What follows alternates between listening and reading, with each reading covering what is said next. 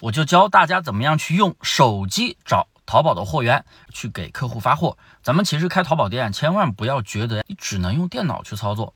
咱们用手机也是可以完成很多操作的，像选品、上货、下单、发货、跟客户聊天，所有的都可以在手机上搞定。给大家来讲一下，那今天给大家来讲一下怎么用手机去找到货源并下单发货给你的客户。因为啊，当你在外面玩的时候，或者你陪孩子的时候，或者在外面坐公交的时候、坐地铁的时候，又或者你上班摸鱼的时候，咱们都可以随时随地用手机来操作。来，继续看。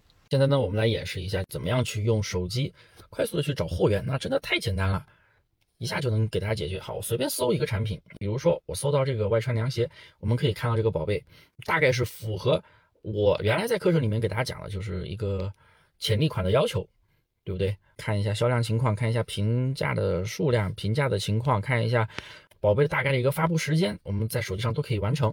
好，那这个宝贝这个店它卖一百四十三。那咱们还需要用到一个工具，那就是幺六八八。我们长按这个图片，把这个图片给保存之后，我们就去幺六八八里面，幺六八八也叫阿里巴巴，下载这个 i app。我们下载完这个 app 之后呢，我们看到这里有一个相机标志，点击这个相机标志就可以通过图片来找货源了。